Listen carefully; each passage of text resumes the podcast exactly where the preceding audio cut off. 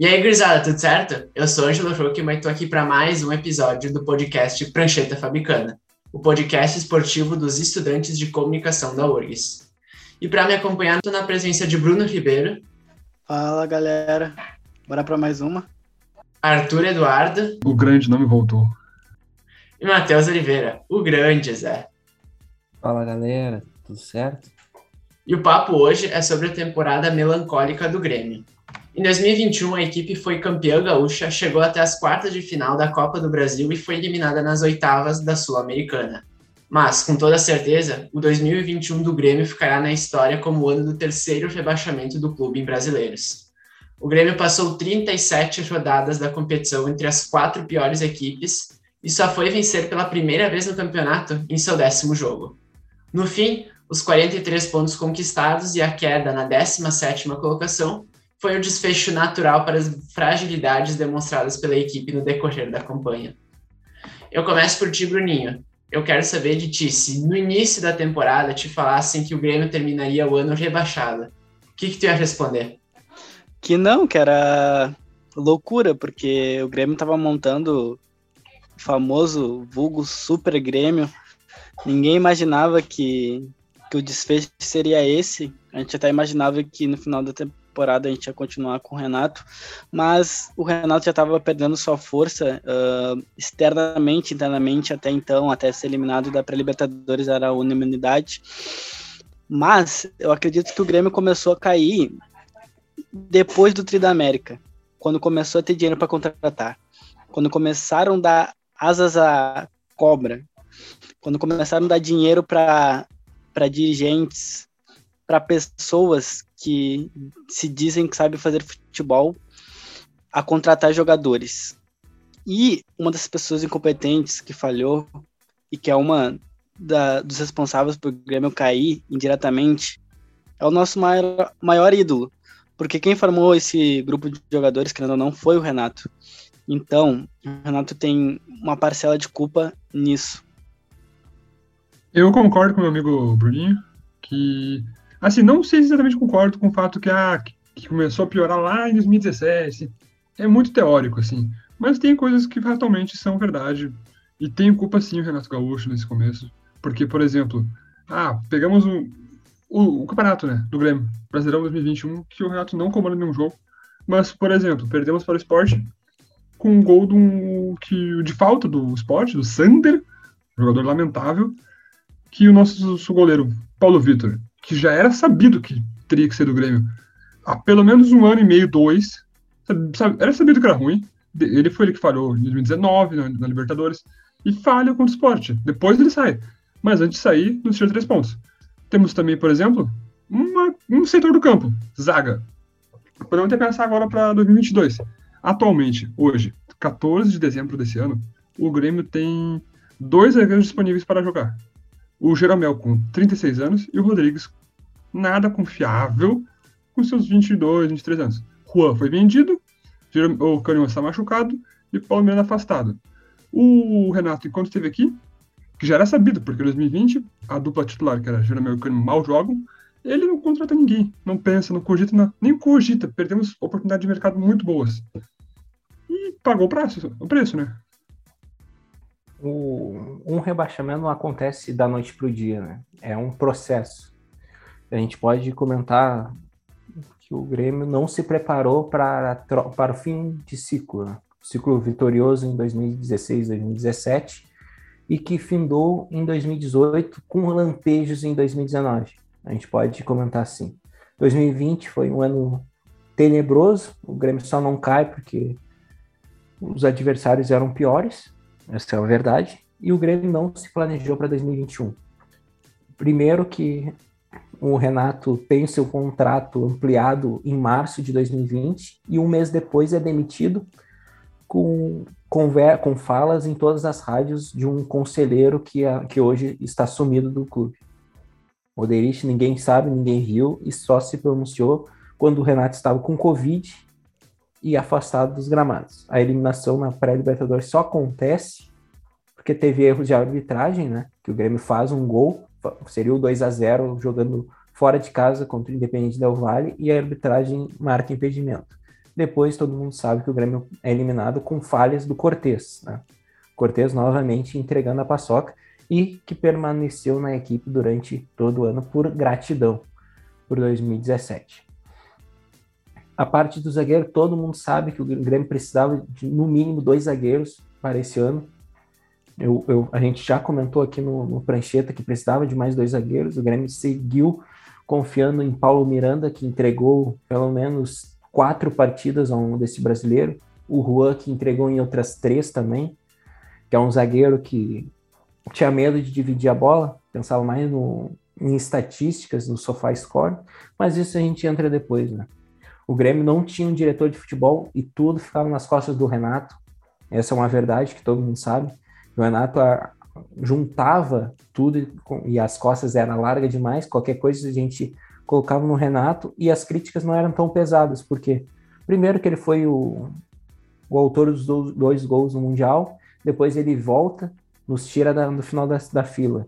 Então a gente tinha uma gratidão pelo Renato e as críticas não eram tão pesadas a ele. E o Romildo sumiu em 2020, né? Ele colocou inaptos no futebol na sua última gestão e agora a gente está pagando preço. Quero só trazer um dado interessante para essa discussão, porque o Zé até cita, né, que Paulo Miranda entregou muito, Juan entregou muito. Eu, inclusive, defendo que o Juan nunca mais pise na arena, porque ele falha grosseiramente em lances contra o esporte, contra o Cuiabá, contra o Flamengo. E assim, um zagueiro decente no lugar do Juan a gente não cairia, porque esses pontos seriam nossos. Mas eu quero trazer um dado. Zagueiros que jogaram mais nas derrotas gremistas. Quem mais atuou em derrotas do Grêmio nessa temporada do Brasileirão foi o Jeromel com 13 partidas, o Cânimo com 10 partidas, o Juan também com 10 partidas, o Paulo Miranda, ele joga duas partidas apenas pelo Grêmio, e todo mundo sabe aqui qual foram as duas partidas. Porque ele falhou nas duas, que foi contra o Juventude, na Serra Gaúcha, e contra o Atlético Goianiense, lá em Goiás. E, de curiosidade, o Rodrigues jogou cinco, que é o menos culpado, porque ele também, por exemplo, joga. Ele joga três partidas, não, duas partidas como numa, num esquema tático de três zagueiros, que ele nunca jogou. Tem, tem esses motivos, né? É, e vocês falaram do, do Renato, e o Grêmio em 2021 trocou de treinador três vezes. No decorrer da campanha, no decorrer da temporada 2021, teve quatro treinadores, né? Renato Gaúcho demitido um mês após ter tido o contrato renovado. Thiago Nunes, campeão gaúcho, posteriormente demitido após conquistar apenas dois pontos em sete rodadas do Brasileirão. Felipão com 47% de aproveitamento, foi talvez o que mais chegou perto de dar uma cara para o time, mas acabou perdendo um pouco de gás foi substituído pelo Wagner Mancini, que foi a cartada final do clube, do, foi a cartada final dos dirigentes do clube, enfim. Queria que tu me avaliasse, Arthur. Queria que tu me dissesse o que, que tu achou das trocas de treinadores durante a temporada. Faziam algum sentido? Deram um norte para a equipe? A única troca com algum sentido foi quando saiu o Renato e entrou o Thiago Nunes, que era um, um sucessor espiritual do, do que ele já defendia, o Renato. Claro que eu particularmente, acho que o Renato fez uma temporada péssima em 2020 e em 2021 ele parecia que não queria nem interesse pelo Grêmio. Ele ficou de férias um tempo, um tempo a mais porque quis, ele não, ele não tinha nenhum, nenhuma vontade, assim. Eu lembro, por exemplo, num Grêmio em São Luís, que ele escala o Everton Cardoso de titular. Sendo que já era, pô, sabido há muito tempo que o Everton Cardoso não, não apresentava nenhum futebol. Tanto nesse jogo, ele não se criou em cima do, do zagueiro do, do, São Luís de Chuí. Que, que me desculpe, suposto zagueiro, né? Não sei nem quem é o nome do cara. E então a única coerência na troca, na minha opinião, foi essa aí, sair do Thiago Nunes, eu sair do Renato pro Thiago Nunes. Claro que se provou, pô, Thiago Nunes jogou oito, é, oito jogos no Brasileirão e fez dois pontos. E, claro, tu, pô, sabe, tu pensa assim, ele, ele, ele foi, fez mal a campanha, com certeza, mas é muito esquisito a situação, porque o Grêmio é um time muito bom, comparado com os adversários que jogou, e perdeu. Ele não jogou contra o Flamengo, nesses, é, não jogou contra o Atlético Mineiro, Palmeiras. Não, ele perde os jogos para times ruins. E tu fica pensando, não sei, não sei se não queriam derrubar ele. Para mim, deve ter uma coisa seguinte, nesse sentido. Depois tira ele e entra o Felipão, que muda completamente o esquema tático, joga mais defensivo. Tu, tu vê no site do UOL, saiu acho que hoje, o, um, uma reportagem explicando ah, como é que caiu, o que, que leva a crer que caiu. E tu vê que o, pelo, pelo que a investiga, investigação dos jornalistas da, do UOL, parece que o Grêmio, os, os jogadores não gostaram dessa, dessa troca de esquema por uma coisa mais defensiva. Que, por exemplo, nesse meio tempo aí, super desvalorizou jogadores que, pô, são mais, tipo, Diego Souza, que são mais donos do vestiário, digamos assim. Que, e depois, eu acho, particularmente, que o Grêmio jogou mais bola com o assim, nesse final de campeonato. Claro, que pegou jogadores, times desinteressados, como o Bragantino, pegou o Flamengo desinteressado, pegou o São Paulo fim de festa, pegou uma Chapecoense pífia, enfim, mas onde melhor jogou, acho que foi com o Mancini ainda. O Grêmio virou uma confraria de amigos. Desde quando começou a ganhar títulos, ganhou em 16, ganhou em 17. O Grêmio virou um clube onde os campeões uh, viraram membros intocáveis do Grêmio, como se fossem patrimônio do clube e onde o patrimônio se torna intocável, onde não pode mexer. E isso também foi um dos motivos que levaram o Grêmio a cair. Uh, como é que tu vai entregar para um treinador uh, o cargo de diretor executivo de futebol? O Renato era treinador e diretor executivo de futebol. Me diz onde no mundo, me diz em qual clube do mundo que isso acontece. Só aconteceu no Grêmio até hoje, que eu, que eu saiba. Uh, e o responsável por deixar isso acontecer se chama Romildo Bonzoi Júnior. Ele é o principal culpado do Grêmio cair.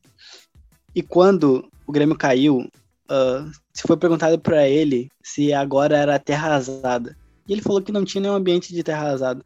Como é que não tem ambiente de terra arrasada? O Grêmio caiu pela terceira vez para a Série B e ele me disse que não tem ambiente de terra arrasada. Isso só mostra sinais de soberba e de mais incompetência ainda porque ele não consegue ver os próprios erros que ele cometeu. Ele é tão incompetente que ele não consegue olhar para o seu próprio umbigo e ver os erros que ele cometeu. E uh, eu acredito que o Grêmio vai subir. Não sei se o Grêmio vai ser campeão. Espero que seja campeão da Série B, eu quero ganhar. Uh, mas se subir e continuar essas peças, não sei se não cai de novo em 2021. Ou não sei se o Grêmio não vira um Vasco da Gama. Porque chance tem. É, o principal culpado pela queda do Grêmio é a direção. E o, maior culpado é sim o Romildo Bolzano. Gostaria de voltar um pouco ali no que o Arthur estava comentando, a troca de treinadores, né? A única, o único o Grêmio se mostrou perdido depois que o Renato saiu. Teve uma consciência ali, uma manutenção do trabalho com o Thiago Nunes, que joga no 4-2-3-1. Então ali a gente entendeu a manutenção do esquema tático, ok. Depois o Thiago Nunes não consegue fazer um bom trabalho, tem visivelmente um racha no vestiário. A gente pode lembrar o Matheus Henrique xingando o Thiago Nunes mostrando o dedo do meio contra o Santos no final do, inter... no final do primeiro tempo. E o Thiago Nunes fez uma coisa errada. Ele manteve o Matheus Henrique no time. Não, ali como gerente, como gestor de grupo, o que, que ele deveria ter feito? Ter substituído, tirado o Matheus Henrique, deixado ele no banco, colocado um outro jogador para mostrar quem realmente manda. Ali ele não fez, perdeu o que o pouco do vestiário que ainda sobrava. Ali, naquele jogo, o Grêmio já tinha que ter demitido o Thiago Nunes. Se ele não tem poder para comandar o vestiário, não poderia ficar no, no, time do Grêmio. Depois ainda o Romildo deu mais chance, porque o Romildo não consegue demitir ninguém. O Roger já entregou o cara em 2016 e ele não, ele não mandou embora. Depois o Renato teve uma fase ruim, não quis mandar embora e combinou com o Thiago Nunes. Né? Por fim, veio o Filipão. Por que veio o Filipão? Porque o Grêmio precisava de um ídolo o Romildo necessitava de alguém para não sofrer críticas e tentou o Filipão numa cartada de sorte e, e acreditava no imponderável que o Filipão conseguiria ajeitar o time. Até deu uma cara pro, deu uma cara para o time mais defensivo, colocando os guris. Se a gente for olhar, ele colocou o Kahneman e o Jeromel no banco, deixou o Rafinha no banco, colocou só o guri no time e até que deu um resultado, mas no final a, o time parou de jogar. Né? Teve ali jogos bem contestáveis contra o Cuiabá, o esporte ali deveria ser mandado embora. Teve o jogo do Santos, que foi a gota d'água, né? Na, na madrugada ele foi demitido. Quando ele viu que não consegue mais tirar nada do grupo, que ele perdeu ali para o grupo do Rafinha, né? Que a gente sabe, que é conhecido, que eles não se bicavam muito. Aí tem a chance do Thiago Gomes contra o Fortaleza, ele faz até uma boa partida, só que aí ele comete os mesmos erros dos outros treinadores. Ele aposta em Everton Cardoso, o famoso Everton sem bolinha, que custa meio milhão de reais por mês, e Alisson. Aí o Grêmio toma o gol na falha do Guedes, e só depois entra o Elias Manuel. Ou seja, o Thiago Gomes poderia ter permanecido no Grêmio, ele tem boas ideias, só que ele cometeu os mesmos erros dos outros treinadores. O medo de ganhar é maior do que não, o medo de perder foi maior que a vontade de ganhar. Isso é um erro. E no final, depois vem o Mancini e Denis Abraão, com cabelo no peito, e todos os momentos e os memes que a gente descobre agora. Curiosamente, o Filipão e o Mancini tiveram 47% de aproveitamento, né? O Grêmio jogou uma, um futebol interessante com o Mancini, sim, é verdade, fez bons jogos. A gente pode pontuar contra o Galo, o Grêmio fez uma partida brilhante ainda contou com erros de arbitragem e perdeu. Depois teve o primeiro tempo de gala contra o Palmeiras, que o Thiago, o Thiago Santos resolveu ser impostor e fazer aquele pênalti imbecil. Aí tem o Grenal, que o Grêmio joga relativamente bem, e o primeiro tempo contra o Atlético Goianiense, que depois o Wanderson falha, né? Naquela partida. O Grêmio até fez boas partidas, só que em jogos capitais, como contra o Bahia, ele errou demais, né? Ele fez uma mudança que não botou o tripé de volante que não deu certo em nenhum momento durante o ano. E o Grêmio acabou perdendo um jogo que poderia ser um ponto chave para uma permanência histórica na Série A. Eu acho incrível como em qualquer outro clube do mundo o técnico provisório, assim, que é o Thiago Gomes, às vezes vence uma partida ou outra, empata. Com nós, o nosso Thiago Gomes, ou o provisório da época, sempre perde, porra. O Thiago Gomes perdeu pro Palmeiras. Assim, um jogo que a gente nunca nem cogitou que conseguisse vencer desde o primeiro minuto. E contra o Fortaleza também, mano. Perdeu e só perde, pô. Vocês estão falando muito de gestão, né? E se o Grêmio teve quatro técnicos, quatro treinadores durante toda a temporada, ele também teve três vices de futebol, né? Foi. Uh, o departamento de futebol teve gestões bem, bem truncadas, né? Em 8 de março, Paulo Nunes, que havia começado a temporada, foi quem pediu o boné. Em 14 de outubro, foi a vez de Marcos Hermann pedir as contas. E para fechar a temporada, foi o Denis Abraão, amigo do meu querido amigo Zé, que já está garantido para a temporada de 2021, né? Então eu queria saber de ti, Zé, o Grêmio que tem as contas no azul, tem uma gestão que durante muito tempo foi tida como uma das melhores do Brasil, mas que em 2021 e já nos anos anteriores a gente já via que as coisas não andavam nem dentro de campo e nem tão bem fora dele, né? É indício de que tem coisa bem podre ali dentro, né, Zé? A gente tem que voltar algumas casinhas, né? Principalmente depois do, das eleições de 2019 ali, que o Grêmio muda o estatuto do clube para a terceira gestão de Romero Bolzan. Ali já começa errado, vamos, vamos deixar assim. É, o, tinha três pessoas que, que, comandavam o futebol do Grêmio. O Deco Nascimento, o Duda Kreff, um derrotado, perdido, que só está no Grêmio por causa do sobrenome do seu pai, e o, e o Guerra, né? Que esteve. Os três, os três patetas estavam em 2019 acharam que pela campanha no Gauchão o Grêmio tinha um bom, um bom elenco, que é o, o Gauchão é um grande engana bobo. Se tu vence, tem que se preocupar, e se tu perde, tem que se preocupar ainda mais. Se tu perde o, Grenal. O Grêmio jogava com dois volantes que não marcavam ninguém, o Matheus Henrique e o Maicon. Tomou 5 a 0 do Flamengo e até hoje o Grêmio não entendeu porque que foi derrotado por 5 a 0 que o Flamengo tira o pé naquela noite no Maracanã, se não era 7, 8 para fora. Na coletiva, o, o Duda fala que é normal perder por 5 a 0 algum absurdo, e não teve nenhuma grande mudança para a próxima temporada. Né? Aí em 2020 a gente teve o Paulo Luz, que depois do Grêmio perder para o esporte na arena, sem jogar um bom futebol, cruzando mais de 50 bolas para a área, fala que o Grêmio iria contratar um centroavante, iria fazer uma contratação que surpreenderia o mundo inteiro. Aí tem a história do Cavani, a torcida se ilude e tal, e chega Diego Churin pela bagatela de 8 milhões de, de, de dólares. 8 milhões no, no, artilheiro do Campeonato Paraguaio e só fazia gols de pênalti. O Churin é esforçado, é esforçado, mas é muito ruim. Coitado, né?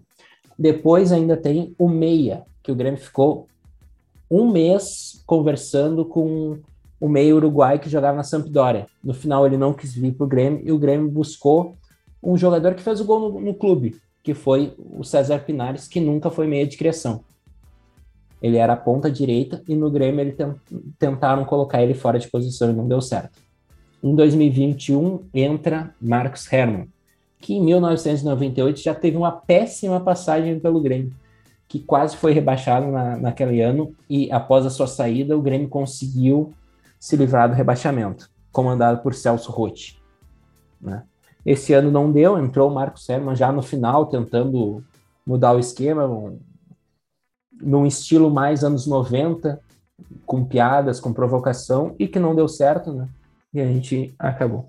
2021, 2022, eu não manteria Paulo Luz, na minha concepção, toda a diretoria deveria sair, porque se tu foi in incapaz de manter um clube com as contas no azul, com dinheiro em caixa para contratar, e permaneceu em 37 rodadas na zona de rebaixamento, tu não poderia permanecer no, no comando técnico de futebol.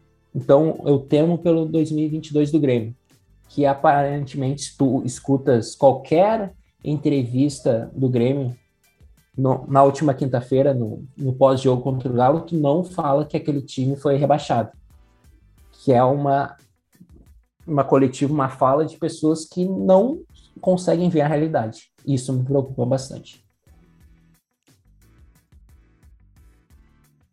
E falando do, do grupo de jogadores, né, tu percebe umas limitações bem claras, né? O Grêmio foi tido como um dos melhores grupos de jogadores, um dos melhores elencos do Brasil nos últimos anos, mas a verdade é que o Grêmio que termina a temporada 2021 é é um elenco em frangalhos, né? Joga, muitos jogadores que apenas consomem espaço salarial, investimento em atletas custosos, como Douglas Costa e Jafinha, que não deram o retorno esperado. Enfim, no, no que diz respeito ao elenco, Bruninho, qual foi o grande problema do clube no ano? O Grêmio não errou em contratar o Douglas Costa. Uh, o fato da contratação em si, contratar o Douglas Costa, que a gente imaginava que seria. Todo mundo sabia que ele tinha problema com lesões, uh, que ele sofria com isso na carreira, mas ninguém pensou. Uh, não, na verdade, já se esperava que ele pudesse ter lesões, mas ninguém pensou a falta de comprometimento que o Douglas Costa teve com o Grêmio. Ninguém pensou que ele ia vir para cá para casar cinco vezes no ano. Ninguém pensou que ele não ia respeitar a camisa que ele, que ele dizia até então amar, e diz, né, amar, uh, da forma em que ele tratou.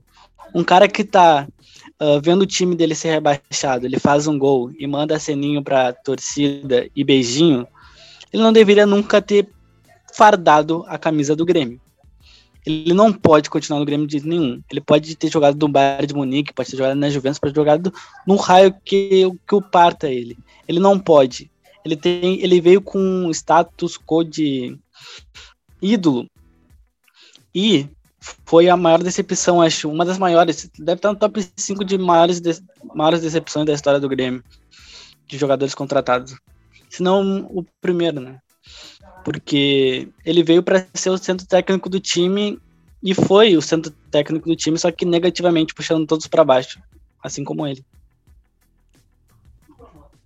Eu concordo em partes com o Bruninho. Eu com certeza concordo que o, Douglas Costa não deve ficar no ano que vem. Não importa se baixou o salário, se subiu o salário. Não acho que merece depois de tudo que passou nessa reta final de campeonato. Mas também não acho que ele jogou mal, tá ligado? Eu sei que, por exemplo, ele tem ele nos entregou menos pontos que o Thiago Santos, por exemplo, que, que, o nosso volante, que tem mais gol que ele no Campeonato Brasileiro, por exemplo. Tudo bem que mais gol que ele no Campeonato Brasileiro, provavelmente quase qualquer jogador decente. Qualquer, assim, reserva do, do Corinthians deve ter mais gol. O gol, sei lá, zagueiro do Atlético Mineiro. Mas entre, entre as contratações, teve muitos erros, com certeza. Uh, O Rafinha, eu acho que entrega, porque ele tem muitas assistências. O Rafinha não tem que fazer gol, não tem que. Ele que, em tese, fazer assistência. Ele fez assistências. Ele botou bola. Tu pensa, por exemplo, o Borja. Borja começou bem, terminou mal, assim. E, mas o elenco do Grêmio, eu acho que o que mais penou pro Grêmio, talvez, no campeonato, seja essa mudança brusca e repentina de, de opções, assim. Por exemplo, começou investindo muito na base. Eu lembro de jogos que entrou com nove titulares que eram da base do Grêmio. Daí, depois pega arquivos, cara, pô. Fernando Henrique morreu no, no banco, ou fora, ou relacionado. Bob sim, jogou com, jogou com a época do Thiago Nunes, né? Ele era titular, ele era ele Fernando Henrique. Daí depois o cara some por mais de 20 partidas. Daí é o, ele, é, ele é o cara que vai entrar contra o Flamengo para resolver, contra o Bahia para resolver. O Elias Manuel, titular contra o América Mineiro, 10 dias depois nem, nem relacionado. A falta de coerência do Grêmio de utilizar ou não a base, de utilizar ou não jogadores específicos, fez o Grêmio se ferrar. O, o, por exemplo, o Felipão. O Felipão, ele morreu, foi demitido com o Campaz no banco de reserva. E, pô, todo mundo sabia, todo mundo olhava e via que o tripé de volantes não funcionava. Não, tinha, não, não, não protegia e não, não criava nada. E mesmo assim, manteve. E, e, e, tá ligado? Manteve o tripé de volantes e com volantes questionáveis. Nunca era com os melhores possíveis. Sobre o Douglas Costa, eu, eu acho. Ele chegou a entregar um pouco. Essa deveria todo mundo saber que ele não seria o ele não pegaria a bola e faria todos os gols. Ele, ele deu passes, ele deu cruzamentos, tem um, um cruzamento para o Churin, que o Churin perde o gol, que é a jogada dele. Mas, é, mas o pior, o que pesa mais nas costas é a falta de comprometimento fora do campo. É a risada, é aceno, é cavar cartão, é discutir com o torcedor no Twitter depois, é pedir para o casamento, é não entender o momento que o clube passava. Hoje a gente já tem vídeos dele em festas, ok, tá nas férias dele, mas isso já acontecia antes, né? É pedido de casamento fora, da, fora de época, é a falta de comprometimento com o clube. Então, por esses motivos, e, e recebendo muito bem, esse é mais de um milhão, ele não deveria ficar. O Rafinha, ele entregou, ele jogou tanto na lateral direita quanto na lateral esquerda, isso mostra claramente que um clube que não tem um elenco qualificado, né? Porque se o, o teu se tu tem um lateral direito que é melhor do que três laterais esquerdos, tem algum problema, né? O Diogo Barbosa não é fraco defensivamente, isso todo mundo sabe. O Cortez é fraco ofensivamente, todo mundo sabe. E o Guedes, ele largou o futebol. Infelizmente, ele estava gordo, visivelmente gordo, e não tinha preparo físico para aguentar uma partida. Contra o esporte, ele entra no segundo tempo, na, em 45 segundos, o Diego Souza coloca ele para correr no, no, corredor e ele não chega na bola. Isso é um atentado. Na base, a gente tem bons jogadores como Thiago Rosa, que fez uma boa, um bom brasileiro de aspirantes, e o Cuiabano no Sub-17. Então, temos bons, bons atletas, mas a gente não pode sempre recorrer à, à base, né? Esse foi o principal problema. Não houve uma, uma não houve uma transição nesse quesito. Então pode depender da numa hora para outra subir 11 jogadores da base. Nesse momento, os guris não poderiam ficar com esse fardo. Os dois goleiros são bons. O Grêmio não caiu por causa de goleiro, tanto Chapecó, agora Grando, quanto o Breno eram bons goleiros, fizeram milagres e manteve, mantiveram o Grêmio em condições de, de sair, né? Talvez a gente não tem, não poderia manter o Paulo Miranda. A gente tinha bons zagueiros, o Eriksen na, na transição e o Emanuel, que fizeram boas partidas na Sul-Americana, quando o Grêmio recorreu aos guris também. O, o Grêmio não tinha um meia de ligação, meia de criação, era só o Jean-Pierre, que a gente viu uma preguiça nele, assim, ele queria estar em qualquer lugar menos jogando. E o Pedro Lucas, que negou o Real Madrid, negou o Real Madrid para jogar no Grêmio, destruindo na transição no brasileiro de aspirantes e não teve uma chance para entrar em campo. Né? Depois tivemos o Elias Manuel, que jogou algumas partidas e depois foi arquivado. E, é uma, e, é, e tinha partidas capitais que o Grêmio entrava com seis volantes no banco. Isso não existe. Ter seis jogadores da mesma função. Que é o Darlan, o, o Fernando Henrique, o Vila Sante, o Sarará, jogadores para a mesma função e que não acrescentam muita coisa, são jogadores quase com, da mesma capacidade Isso é claramente um erro, é um clube mal gerido e mal preparado e mal pensado, né? E ainda, e ainda teve Alisson, que todo mundo, em qualquer momento o Alisson era ponta, era atacante, era ajudante lateral, era meia de criação. Isso não existe. É a mesma coisa que fazia com o Tassiano. É um jogador limitado que cumpriu uma função, mas só poderia jogar numa função. Depois o Alisson ficou no banco e o Grêmio conseguiu boas apresentações contra o São Paulo, contra o Corinthians e contra o Atlético Mineiro, mas aí já era tarde demais. Vale comentar que o Alisson ele possivelmente não ficou no banco por opção técnica, porque no jogo contra, contra o São Paulo, os bastidores, tu vê a comemoração do gol do Jonathan Robert, ele foi, foi correndo para comemorar muito mancando. Provavelmente ele estava machucado e o Grêmio não divulga, mas ele foi mancando claramente. Nesse... É uma, uma curiosidade só. O, Grêmio, e eu também o colocava como um dos favoritos ao título do Brasileirão quando entrou ali no, no bloco de cinco, seis favoritos. Acho que o Grêmio estava ali no meio, mas acho que muito por ilusão do que o Galchão tinha sido, do que a Sul-Americana estava sendo até então, né? Acho que o Thiago Nunes, no início do trabalho dele, deu uma, uma, uma cara para o time interessante, só que faltou testes de fogo para o time, né? E acabou que com o decorrer do campeonato, a gente viu que não era bem assim. A gente viu também que os jovens sentiram muito o peso da situação, né? O Wanderson, que eu digo que para mim é o melhor jogador do Grêmio na temporada, eu acho que é o Wanderson. Sentiu demais essa reta final. Parece que está de saída, vamos ver, pode estar indo para o futebol inglês. E eu acho que principalmente o que, que, pesa muito é um centro de campo, e quando eu digo centro de campo, eu digo a faixa central ali, volantes, zagueiros, meia e atacante, muito lento, né? Um time muito lento nessas funções aí. Tu tem na zaga, o Grêmio tenta o máximo possível. A zaga titular do Grêmio era Kahneman e Jeromel, uma dupla muito envelhecida, que já não tem a explosão física de outrora. Thiago Santos, assim, que eu acho que até que no que foi contratado, acho que cumpriu com o que a gente esperava, até mais até, acho que ele sai, obviamente não é o jogador de encher os olhos que o Grêmio precisaria ter, mas ele cumpriu a função dele. Lucas Silva também brinca de ser lento, né? Assim, não ganha de uma tartaruga na corrida.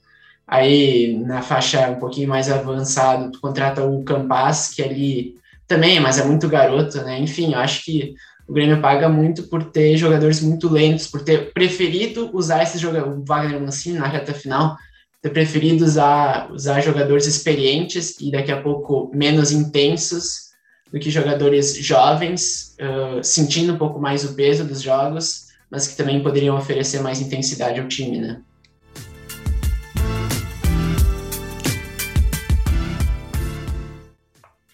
Aí, e o que, que não falta para o Grêmio no Brasileirão 2021 são pontos frustrantes jogados fora, né? Eu queria saber do Arthur a, coletânea de pontos que ele olha e diz: Meu Deus, como, como nós fomos capazes de perder esses pontos.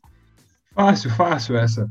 Grêmio Santos, tomamos um gol de canela do zagueiro ruim deles lá, porque o, o, o Marinho chuta no caralho a bola e do nada sobrou na canela do cara que faz o gol, aos 50 e tantos segundo tempo. Grêmio São Paulo, tomamos um gol no finalzinho. Uh, que mais? Temos o Grêmio Fortaleza, porque nós era só ter feito gol. Só feito o gol de pênalti. Uh, temos Grêmio Esporte e Grêmio Cuiabá com duas falhas grotescas de Juan. Temos o Grêmio São, e Flamengo, com o Flamengo jogando um joguinho qualquer, assim, jogando férias, pô, jogando uma bolinha com os amigos. E o Grêmio jogando o jogo da vida, e o Juan foi uma cagada, pô a quantidade absurda de gols que a gente tomou nas costas do, do Wanderson e do Rafinha também. Por mim, vence o Wanderson logo, porque ele não marca nem a minha avó. E, bom, aí já foi alguns, né? Uh, um jogo que eu não consigo aceitar é aquele jogo contra o Atlético Goianiense lá na casa deles. O Grêmio precisando da, da vitória não pode, não pode, não pode tomar mais de dois gols para aquele time limitado do Atlético Goianiense. É, é umas coisas que nem o Arthur tinha comentado, em jogos que porque não tem lógica o Grêmio perder, ou o Grêmio já entrar derrotado. Tinha muitos jogos que eu nem precisava jogar, que sabia que ia perder. Uh, teve alguns jogos que a arbitragem decidiu contra o Grêmio, teve. Não me lembro, não me recordo agora os jogos que a arbitragem favoreceu o Grêmio, mas deve ter, deve ter algum jogo que a arbitragem favoreceu o Grêmio. Uh, mas botar a culpa na arbitragem, que nem o, a direção queria colocar, é inadmissível. O Grêmio não foi rebaixado por conta da arbitragem. E também uh, o Romildo falou na, na coletiva dele, logo depois que o Grêmio caiu, que teve uma crise de Covid no Grêmio e também por isso houve uma uma perca técnica grande e tal, mas só teve Covid, só teve crise de Covid no Grêmio, não teve crise de Covid no Flamengo, não teve crise de Covid no Palmeiras, só o Grêmio sofreu com a Covid-19. É uma série de, de tentativas de transferência de culpa que não tem como aceitar de um mandatário de um clube que é tricampeão da América uh, falar é, uma série de coisas assim que é, ina é, é, inacreditável. O Grêmio fez uma cartilha de como não ser rebaixado, de como ser rebaixado para a Série B. Para o time que não quiser ser rebaixado é só não seguir a cartilha do Grêmio. Simples, básico e rápido. Ah, o... Quer falar, Arthur? Eu ia falar só que a crise de Covid uh, atacou o Grêmio né, entre a final do Galchão e o começo brasileiro. Então, isso aí, isso aí é papo para junho, tá ligado? Pra falar em dezembro é absurdo, pô. Junho, julho, até vai ali os primeiros jogos, porque demorou pra voltar o Diego Souza, por exemplo, e quando volta, volta meio fora de forma. Mas, cara, não, pô, é pra julho no máximo, pô. Julho, depois não. É absurdo botar isso como motivo. Não, e a crise de Covid ainda foi quando o Grêmio teve dois jogos adiados contra o Flamengo e contra o Cuiabá no começo do campeonato. Então, não teve uma influência direta. Os jogos que eu, que eu olho e penso, ah, a gente poderia ter uma sorte melhor. Primeiro, que é o começo do campeonato. O Grêmio enfrenta o time reserva do Ceará e consegue perder por 3 a 2 com um gol no último lance que o Breno desiste da jogada. Ali já é um gol que, que a gente costuma dizer, ah, um gol que mostra o rebaixamento, né? Que esse gol só time que, que é rebaixado toma gol. Depois teve os, os gols no, nos minutos finais contra o São Paulo, que não pode tomar, que não pode tomar gol depois dos 40 minutos, em hipótese nenhuma. O Grêmio tomou contra o São Paulo, contra o Santos, que o Alisson deu condição, contra o, o Corinthians, que ninguém marcou o melhor chutador do Corinthians, que é o Renato Augusto, que todo mundo sabe que bate bem na bola. E tem jogos capitais na arena, né, que eu pego. Primeiro, Grêmio Santos, no começo do, do campeonato. O, Grêmio, o Ferreirinha perde um caminhão de gol. Tem o, o Matheus Henrique mandando o Thiago Nunes longe. E depois o Marinho faz um gol no meio, quase no meio da rua, e ninguém chega nele.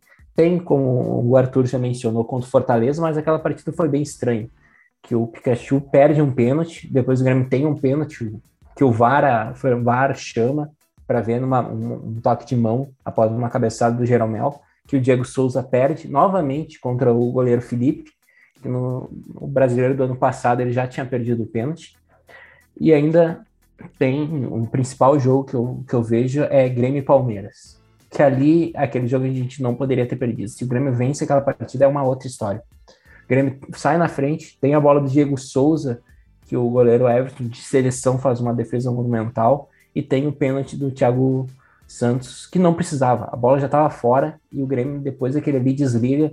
Tem a invasão, que tira, o, tira a torcida por alguns jogos e que acaba com, combinando no rebaixamento. Né?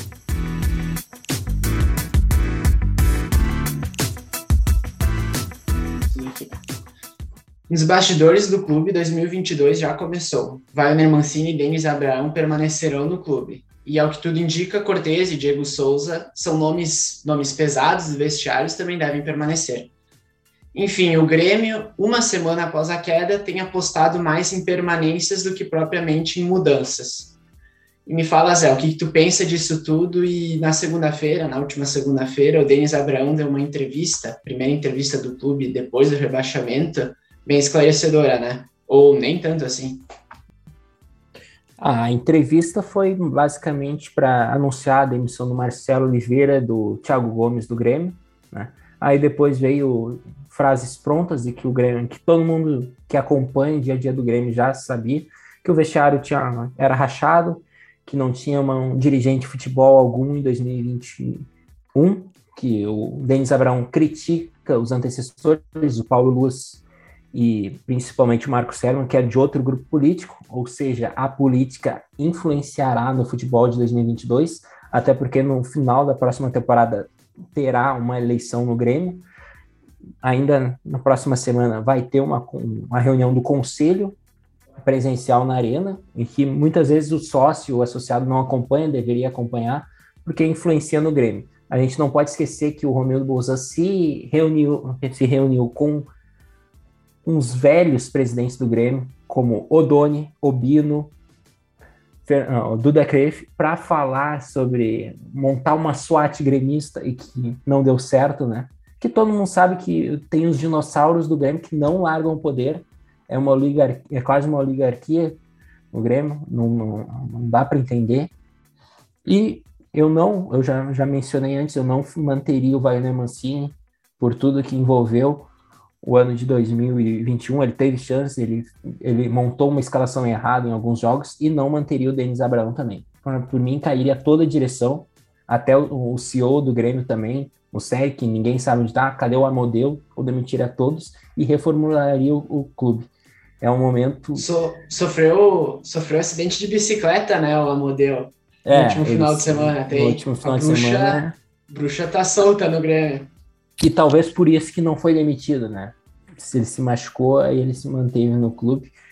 E o Grêmio segue sendo um, um espaço para política. Os amigos do, do Romildo Bolzan ainda permanecem ali. E o Chapão, de 2019, ajudou a manter um clube numa inércia num spa, né? Que a gente comentava que era o Spa Grêmio. O Diego Souza, eu, eu acho um bom nome para uma Série B, é importante ter um, centroavante que, querendo ou não, deixa seus golzinhos, né? Agora na parte final ele fez gol e fez boas partidas no Grêmio, mas tem que se manter em forma, né? O Cortez não manteria, é, a gente tem que se desligar, não pode ter gratidão eterna pelos jogadores. O Grêmio é um clube de futebol, não uma, um clube de empresa, um, um clube de amigos.